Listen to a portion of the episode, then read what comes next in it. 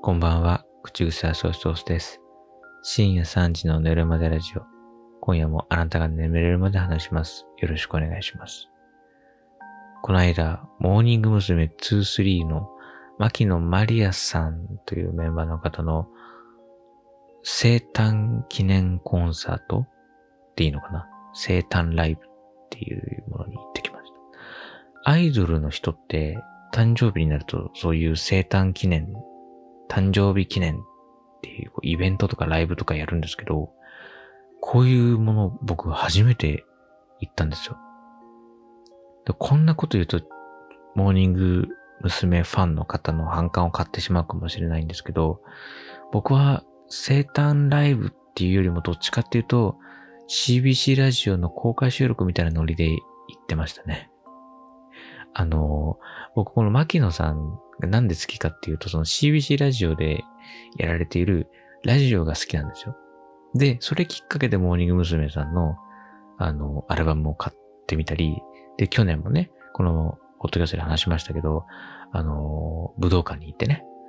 あの、初めてモーニング娘。のライブを生で見たし、っていう風な感じになってるんですよ。だから僕はね、今一番見たいのは、その、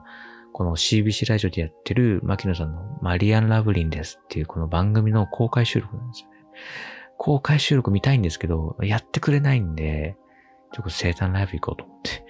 で、その生誕ライブだったら、そのラジオのね、あの、牧野さんのあの真骨頂が聞けるんじゃないかなと。よくわからない動機で言ってしまいました。そう。牧野さんって、あの、まあ、簡単に言うと、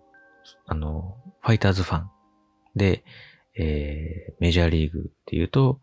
えー、アーロン・ジャッジファン。アーロン・ジャッジガチ、ガチ恋勢って呼ばれる人ですね。ガチ恋勢。えー、あの、アイドルなんですけど、この間、去年ね、去年かな去年の夏か秋ぐらいだったかなあの、その、アーロン・ジャッジっていうね、去年の MVP に輝いた、あの、大谷翔平と MVP を争ったヤンキースのバッターですけど。アーロン・ジャッジが結婚発表したとき、牧野さん二日ぐらい落ち込んだらしいですからね。はぁ、みたいな。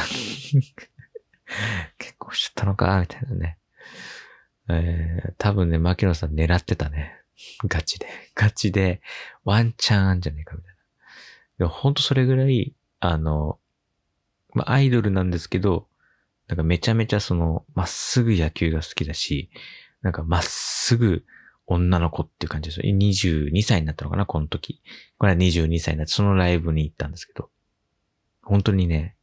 あの、まっすぐなんですよね。そうそうそう、嘘つかない。っていうかね。嘘つけないなのか、嘘つかないなのか、ちょっと微妙なところなんですけど。ちょっとその、天然なのか、それとも、心情があってね。あ、そうだよ。新庄も大好きなんだよね。そう、ダジャレになっちゃったけど、今、ダジャレ事故が発生しましたけど、ファイターズも新庄が大好き。ね。あの、彼女は、あの、新庄が大好きで、絶対に呼び捨てにするんですよ。あの、新庄監督とか言わないんですよ。あとあの、あの、ビッグボスっていうのもあんま言わないんですよね。新庄って。絶対に言うんですよね。なんかそれは子供の時から3歳、4歳ぐらいから好きとかって言ってて、で、新庄がかっこよくて好きになったってで、その頃から新庄って言ってるから、今も新庄って言うんですって言って、あの、今もカタクナに新庄って呼び捨てにしているんですけど、それぐらいもうまっすぐな、もう、ちょっとずつ盲信っていうね、そういうまっすぐなアイドルの人なんですけど、その人がなんか喋ってるラジオの話がね、すごい、そんな、まっすぐで面白いんですよね。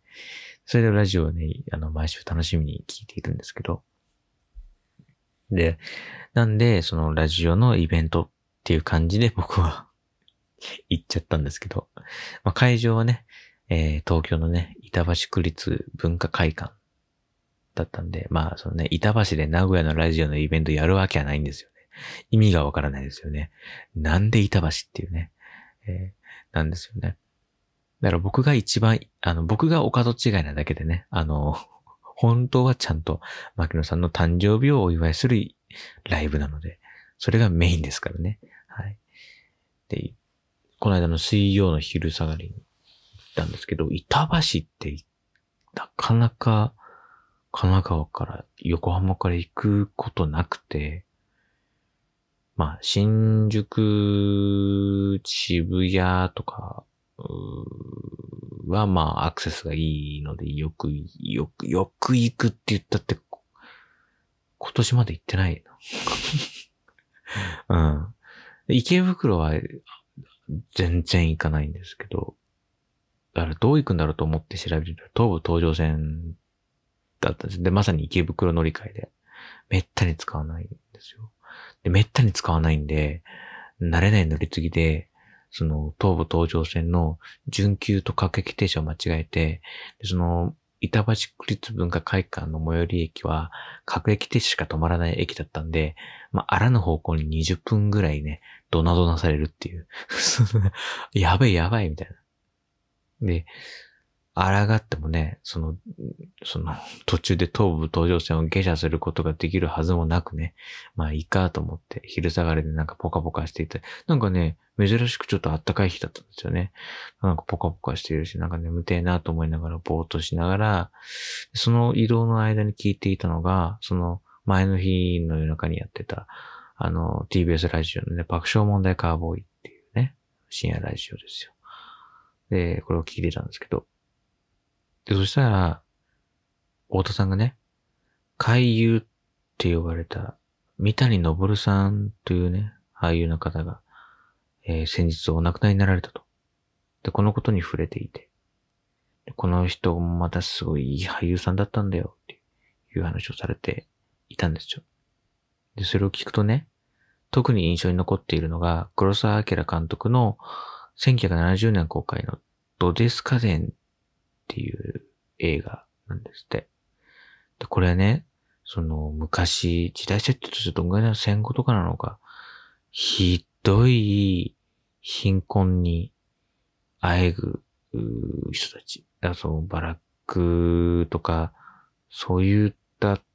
建物がこう、ひしめいているようなところに身を寄せ合う人々の生活とか人間模様を描くっていうような作品で、で、その中で、物乞いの父親役を演じたですね、三谷信さんね。三谷信さん演じるその父親と子供の二人でね、あの、まあ、生活してるんですけども、生活しているなんて言っても、家がないんですよ。その、う貧しい人たちがこう、暮らしているところの中でもさらに家がない。そういう状態の二人なんですよね。非常に厳しい状況なんですけど、そんな状況を認めたくないみたいな感じがあるらしくて、だその、インテリだったのか、その知識をね、出したがるんですよ。で、その父親はね、マイホームを建てる夢ばかりを語るんですよ。マイホームを建てるなんて夢のまた夢、その日暮らしで食べるものが手に入るかどうかっていうような生活なのに、その父親は、あの、今度建てるマイホームの門は露国調で、あの、スペイン風のこういった柄をこうあしらって、こういった門構えがいいと思うんだよっていうのを子供に語るんですよね。で、それに対して子供は、そうだね、そうだねって言うだけっていう。で、その子供がまた、うー、町の人に、こう、食べ物を恵んでもらって、それを持って帰ってきて、で、それを父親と分け合ってっていう、そんな感じ。で、ある日ね、しめ鯖をもらってきた。その時に大将からお腹壊すからこれは煮て食べるんだぞと言いつけられたんだけど、まあその、インテリを気取ってる父親はね、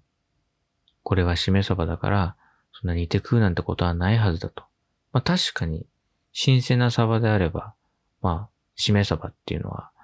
あの別にその、一日くらいはね、傷ん、すぐにこう、他の、あの、握りと比べて、すぐ傷んじゃってなんだっていうことではないから、まあ、ましてやね、お寿司だからね。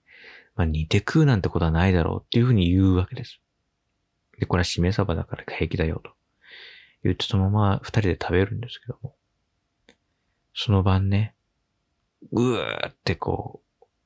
なんかこう、もだえ苦しむんですよ。で、で、子供がお父さん、これ、しめ鯖のせいかなって言うと、父親は、あの、これがね、食中毒だったら、下痢や嘔吐の症状が出るはずだが、それはないから、当たったのではなくて、寒さから来る痛みなんだなっていうふうに悟すんです。でそうかなって言って、そのままうーって苦しみながら、あの、夜を明かすんですけど、朝になってると、子供がそのまま死んでたっていう。で、驚いて、まあ、逃げ出すっていうね。どんな映画だよ どんな映画なんだよ。この人はでも主人公ではないんですよね。主人公はなんか見えない路面電車をの運転手だと思い込んでいる人っていうのが主人公で、その街中を、そのバラック小屋とかの間を、あの、運転したふり、運転手のふりをして、こう、歩き回るっていう。どんな映画？どういうことよっていうね。いや、でもまあ、とにもかくにもすごい時代があったんだなと。まあ、いや、もしかしたら、または今もどこかで近い境遇の方はいらっしゃるのかもしれないし。まあ、なんてそんなね、昭和の時代にね、思いを馳せながら東武東上線揺られていたら、まあ、折り返して、その、各駅停車乗り換えて、なんとか、最寄りの大山っていう駅に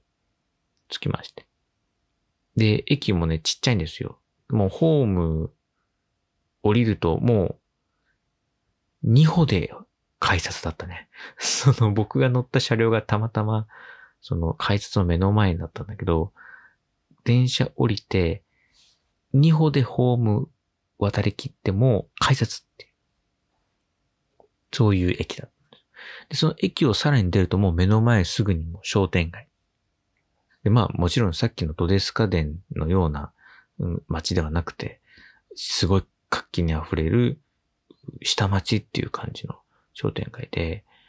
えー、なんか、それもね、また僕が生活している生活圏にはない雰囲気なんですよ。なんとなくね、僕が、僕は、あんまりそういうところに行かないし、しね、近所にもそういう活気のある商店街っていうのがないんで、だなんか、これもまた昭和っぽいのと。なんか勝手にね、勝手にだけど、まあ思ってね。まあその、昭和にエクセルシオールはないとは思うんですけど、ただその、なんとなくその、なんか下町だなっていう感じがしたんですね。で、そのまま、3、4分歩くとすぐにね、板橋区立文化会館に着きまして、皆さん思い出してください。えー、僕は今、あの、モーニング娘。の牧野さんのコンサートに行ってる途中ですよ。で、で、その文化会館に着いたんですね。で、それ入ったら、またそこもね、落ち着いた雰囲気で。もしかしたら、この、物乞いの父親はこんな感じの門構えをしたかったのかななんて思うような、そういうちょっとこう落ち着いたまあ文化会館はレンガ調だったかなだったけど。で、なんか中入るとさ、ちょっとこう、うふかふかのソファーがさ、待合室にあって、なんか絵が飾ってあって、みたいな。ちょっとこう、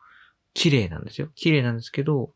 あの、古き良き感じっていうような雰囲気でいいなと思う。多分ね、あの、昔からある建物なんだと思うんですけど。で、開園前にトイレ行ったんですよ。んで、男子のその、立ってする便器の前に立ったら、目の前にね、あの、紙にね、筆、文字でね、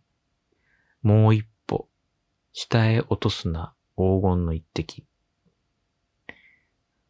今、令和だぞと。こういう標語、まだあるんだと思って、びっくりしちゃって。で、しかもその、なんか、今だとさ、いつも綺麗にお使いいただきありがとうございますとかさ、あの、防犯上の都合で警備員も立ち寄る場合がありますとかっていうことで、消費者を、トイレの利用者を、こっそり威嚇してるじゃないですか。威嚇するじゃないですか。ね。あの、綺麗にお使いいただきありがとうございます。汚く使ってんのはお前だけだぞ、みたいな。で、なんかあったら警備員来るからな、みたいな、そういうのを遠回しに、遠回しをだいぶ返しましたねっていう感じで。うん、僕がさっき東武東上線の準急を、と各駅停車を間違えて、一旦全然関係ない駅まで行ってのぐるっと回ってこっちにもう一回親も帰ってきてみたいな感じの、そんな迂回の仕方しなくてもたどり着きますけど、みたいな、そういう威嚇の仕方をしてくるのが、まあ、最近のこうトレンドじゃないですか。板橋区立文化会館違うね。もう一歩、下へ落とすな、黄金の一滴。このね、黄金の一滴がうるさいですよね。黄金って、だって。ね、そんなのにびっくりしてて、こうね、板橋の洗礼をがっつり浴びた後にね、まあ自分の席に戻りますと。まああのー、何、電車がね、ちょっと間違えたせいでギリギリに着きましたんで、着席したらすぐに、あの、開演となりまして。で、ついにね、あのー、牧野さんのコンサートが始まったんですよ。でしたら、2曲目から、早速、ペッパーケーブが流れ出して ええと思って普通はその、自分が所属しているグループの曲を歌ったりとか、持ち歌を歌ったりとか、まあするわけですね。あとはまあ、あの、好きな人はなんか、お気に入りのアーティストの曲をなんか一曲カバーしてみたりとか、なんかそういうことが、まあ、常なんですけど、ペッパーケーブと思って、すげえな、え、ピンクレディー好きなのかなと思って。で、あ、そうなんだと思いながら見ていたら、なんか途中で、なんか知らない謎の女性がステージ上に乱入してきて、で、途中から、その、牧野さんと一緒に踊り出したんですよ。で、ええー、と思って。で、こう、おなじみのね、ペッパーケーブみたいな。邪魔をしないで、えー？って。さっきから横でめちゃめちゃ牧野さんの邪魔してる人がいると思いながら僕が見てて誰だ？と思ったんだけど、邪魔でも何でもなかったね。ほんと僕が、あの、全然知識不足なだけで、あの、ご安心ください。これはね、ダンスの吉子先生という方だったんですね。この人の名前はね、知ってますよ。僕はあの、牧野さんのそのララジオでたまに出てくるお名前なんで。で、この方は、今はね、その、ハロープロジェクト、まあ要は、モーニング娘。とか、何、 Juice=Juice とか、椿ファクトリーとか、ビヨーンズとか、オチャノーマとか、そういう、まあその、グループがね、所属している、そのハロプロでダンスの講師をされていたり、振り付けをしたりしているっていうことらしいんですよ。その、よしこ先生が来てて、ずっと、よしこ先生とピンクレディーがやりたかったんです。って牧野さんが言って。でしたら、その、ゆすく先生が、そうそうそう、あの、僕、私、あの、ミーさんのね、バックダンサーとかやってて、ミーさんのバックダンサーえ、ミ、ミ、ミーさんのバックダンサーえっと、え、え？と思って。そしたら、なんか、あの、ピンクレディのミーさんの、あの、バックダンサーをやってて、で、なんかあの、ディナーショーとかで踊ってたんですよ、とか言って。え、え、え、よしこ先生おいくつと思って。なんか、パッと見る限り別に全然そのなんか、ぜなんなんていうの？わ、若々しい。まあ、ダンスの先生やられてるぐらいだから当たり前なんですけど、若々しいし、え、でもミーさんのバックダンサーと思って、じゃあ次行きますって言って、え、え、え、ちょ、もうちょっと詳しく聞かせてと思いながらも、サウスポーね、UFO、で、投げたのシンドバット、ピンクレディーががっつり4曲。れこれ、あれこれ、あれ？間違、俺間違えた？チケット間違えたかあれ？モーニング娘。23って、23ってこれ2023の23ですからね。これモーニング娘。23の牧野真莉愛さんの22歳の誕生日をお祝いするコンサートって聞いてきたんですけど、あの、序盤からピンクレディ4曲っていうね、あ、あ、うんと思って。で、牧野さんってね、メンバーカラーがピンクなんですよ。そう。ピンクレディと同じですけど、くしくもね、ピンクなんですよ。だから会場のお客さん全員がピンク色のペンライト振ってるんですよ。まあ、今となってはね、こう、5人、10人、20人とかっていうさ、大所帯アイドルがいっぱいいるから、おのおのみんな好きな色のペンライト振ってるで、カラフルなんですよね、客席がね。今はそうなんですけど、その今日はね、牧野さんオンステージだから、牧野さんしかいないんで、全員牧野さんのファンだから、牧野さんのピンク色のペンライト全員振ってるんですよ。で、要は一色に染まるんですね。で、一色に染まって会場がピンク色に染め上がるっていうのは、あんまない光景というか、普段カラフルなのがピンク一色っていう。なんかその単色一色だけっていうのが、なんかちょっとこう、昔のね、ソロアイドル、山口百恵さんとかさ、いたわけじゃないですか。松田聖子さんとかそういうさ、ソロアイドルとか、あるいは二人組とか、そういうシンプルな、ちょっと昔の、あの、で、またそのペンライトが LED でどうのこうのでスイッチを切り替えると、なんか12色が切り替わるとか、そういう時代じゃないわけじゃないですか。そういう、なんかそういう時代じゃない光景だなって思って、こう見てたら、だんだんその何？ピンクレディの会場に思えてきて。で、さっきのね、トイレの張り紙、もう一歩して落とすな上に行ってき。で、あの、昭和の貧困を描いたドテスカ店でしょ？ん？あれ？ここ昭和かと思って え、昭和、昭和なの？これ、え、1970年代なの？と思って。もう頭がパニック。頭がパニックですよ。もう、もう、混乱ですよね。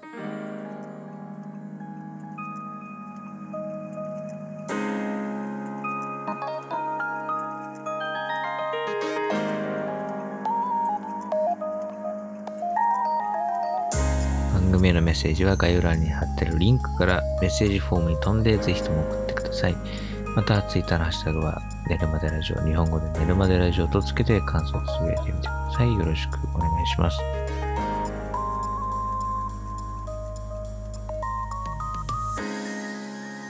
いやーね、あの、み、みーさんのバックダンサーやってましたって、よしこ先生来て、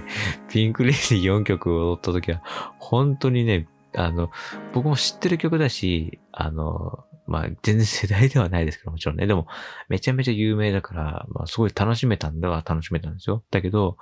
え、ここ今いつだったっけと思って、本当に混乱しましたね。本当に。ステージ上もなんかその派手なその演出とかこう、なんかこう、暗いビジョンを使ってとか照明使ってとかじゃないんですよ。シンプルなステージの上で、お二人が、その何、UFO とか踊るとさ、その余計に UFO とかでさ、いや、令和にやってないじゃん、UFO とはさ、やってないから、ね、そうびっくりしちゃったんですけど、ただ、あれなんですってね、調べてみたら、そのモーニング娘。とかが昔過去に、そのピンクレディの曲、これみんなカバーしてるんですって。そういうことなんですよね。そうそうだから、あの 僕が知らないだけでね、カバーしている曲だったっていうことなんで、全然不思議なあれではないんですけど。まあでもあの、あの、他の人のセトリをね、ちょっと調べてみたんですけど、まあ、その、ピンクレディ4曲は歌ってないね。いやーね。なんかね、その感じ、その自分のコンサートなのにピンクレディを4曲やるっていう、モーニング娘。じゃないピンクレディをやるっていう感じが、牧野さんっぽいなって言って、僕が好きな牧野さんのラジオの雰囲気がなんか感じられた。うん。あの、去年、本当は2022年に、あの、よしこ先生にオファーしてたらしい。オファーっていうか、あれだよ。あの、口頭でだよ、立ち話で、えー、よしこ先生、ピンクレディ踊れるんですか？とかって言って。当然、ミーさんのバックダンサーやってたから、当時の振り付けとこうこうこうでこうなんだよとかなんか全部言えるらしいんですよ。だから、だったらね、よ、よしこ先生と生誕ライブでやりたいって言って。で、言った、言ったら、まあ、そのよしこ先生も、いやいや、でも、それは、さすがにね、あの、牧野のコンサートだし、私は振付師だから、コンサートの出る人じゃないよ、ないのよって言ったし、マネージャーさんも はい、練習して、つって、そのなんかすごい 軽くあしらわれてるらしいんですよ。本当にだって牧野さん本人がそう言うぐらいなら多分マジでマネージャーさんは軽くあしらったんだと思うんですけど。で、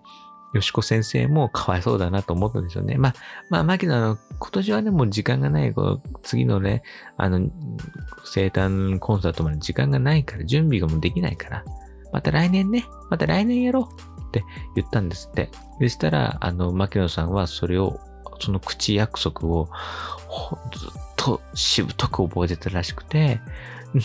今年の2023年の、その22歳の誕生日のコンサートの準備をするって時になったら、よしこ先生言ったよね。いや、こんな、こんなそのスケバンみたいな。ちょっと昭和に引っ張られてるわ。そんな昭和に引っ張られちゃったわ。ごめんね。あの、そんなスケバンみたいなことは言い方してないと思うけど、僕の想像上の牧野さんは、あの、普段すごい明るくて優しいんで、怒ると怖いタイプだと思うんですよ。だから多分、よしこ先生に対しては、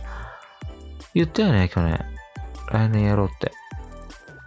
約束は守ってくれますよね。みたいな。そういう感じで言ったらしいんですよ。で、したら、うわ、やっぱ覚えてんじゃん、ということで、よしこ先生はもう、もう仕方なく、だってすごいですよ。だってさ、ダンスの先生なのにさ、あの、うさぎの耳つけさせられてたからね。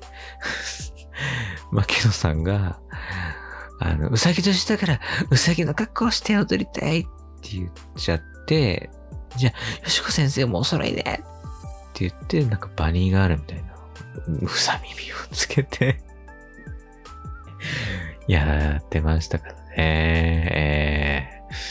ー、牧野さん恐るべしってあとあの、よしこ先生も恐るべしってね。なんか、底知れぬパワーを感じました。うん。なんかあの、インスタグラム見たら、なんかポールダンスやってたから。すごい。エネルギーがすごいなと思って。ねやっぱ、ハロプロの人たちはなんか、すごい人たちがいっぱいいるんだなっていうふうに、そんなことを思った、この一日でした。というわけで、今夜はこの辺です。皆さん、おやすみなさい。